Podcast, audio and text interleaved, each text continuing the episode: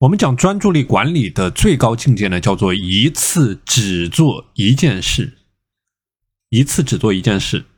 那先给大家说一个故事啊，就说在过去，汽车是属于富人的专利。如果说你要建造一辆汽车的话，你需要几十个熟练工，花费超过七百个小时的时间才能够完成。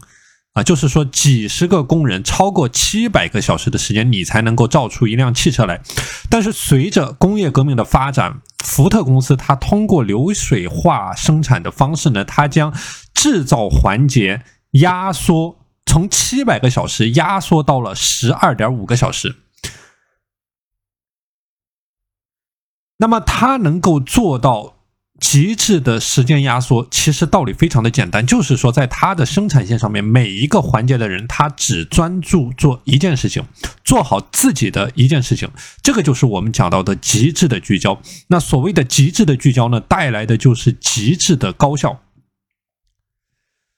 这个就像计算机的例子一样啊，计算机的多任务处理。本质上也是在高速的切换处理简单的任务，那么就是说，将足够小的时间切片供不同的任务使用，就是它把时间切割成了不同的切片，然后每一个任务呢，它会占用不同的时间切片，所以说，所谓的计算机的多任务处理，它是。它的本质就是说高速的切换处理单任务，那所以说这个也类似于我们每个人在进行时间管理的专注力管理过程。那么为什么说有的人可以专注很长时间、很长的时间去投入到一件事情当中，而有的人做一件事情经常走神？那同样的时间、同样的事情，为什么有的人有更大的效率、有更大的成果呢？那我们说啊，除了你的。天赋、专业的知识、技术等各种外在的原因啊，那么一个很重要的原因就是你在专注力上面的差别。我们说，既然专注力它是一种能力啊，那它就一定可以通过后天的刻意训练。来获得，所以这里毫不夸张的说啊，如果说你能够大幅度的提升你的专注力管理，你也能够大幅度的提升你整个人的时间管理的能力。所以说，我们讲要做到极致的专注力的管理呢，那你先要做到一次只做一件事情。嗯。那关于一次只做一件事这个话题啊，除了我们昨天给大家分享到的关于番茄钟工作法，那么今天呢，再给大家分享三个具体的实操点。第一个点叫做你需要做好你的精力的管理。我们说高专注度的前提是旺盛的精力啊。所以，我们经常在讲这个精力管理啊，它是整个时间管理的一个支撑和一个底层的架构。就试想一下，如果你前一天没有睡好，到了第二天下午。两点钟、三点钟的时候，整个人疲惫不堪、昏昏欲睡，那么就没有办法去提升所谓的效率，去专注做一件事情。所以，今天我们讲到的专注力管理和极致的聚焦，它有很大程度是跟你一天二十四个小时的精力管理所挂钩、联系在一起的。那所以，我们这里讲到的啊，做好专注力的前提一定是规律健康的生活。这个就是我在上周天给大家分享到的啊，规律健康的生活。那包括你固定时间的起床睡觉，包括每天足够的休息，包括你的清淡饮食，包括七分饱。这个七分饱这个概念啊，就是一定要去践行。就是说，你吃的过多过饱，这个也是会影响你的专注力的，因为你的血液已经不在你的大脑里面了，所以你很难专注起来。那包括你的定期锻炼，特别是进行有氧运动啊，这些都是你做好精力管理以及你做好你的专注力管理的一个前提。这个是给你分享的第一个点。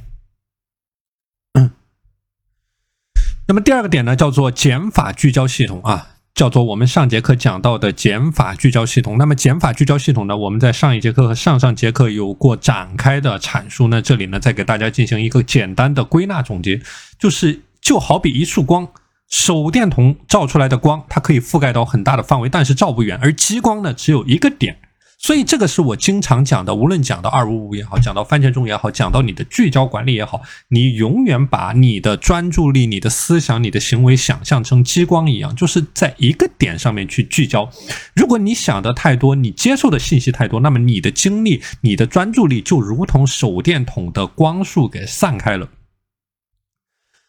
啊，如果说你能够把所有的能量、把你的专注度都聚焦在一个点上面呢，那你就很容易在这个点上面取得突破。所以，这个是我们反复给大家强调的，关于你每天的要事管理，找到你每天的一天每一个小时。每半个小时，每一个时间刻度的价值最高的事情啊，就是我们讲到的三只青蛙，然后去忘掉所有的背景杂音，一次只做一件事，反复的训练，反复的训练，刻意的训练，刻意的训练，那么你就一定能够在这方面的能力去取得突破啊！所以这个是给大家分享的第二个点，叫做时间管理的减法聚焦系统。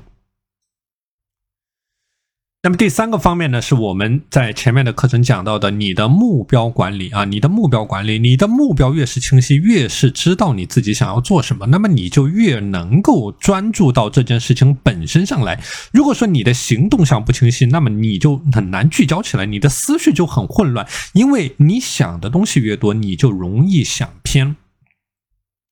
这个就是我经常重复的一句话啊，叫做“大而泛的目标是滋生拖延的温床”。大而泛的目标是滋生拖延的温床，所以这个是你在进行每天时间管理的过程当中，怎么样去把你的目标拆解，不断的拆解，不断的拆解，拆解为一个一个可以执行的小的目标，就是具体要做什么样的事情啊，具体的落地可执行的任务。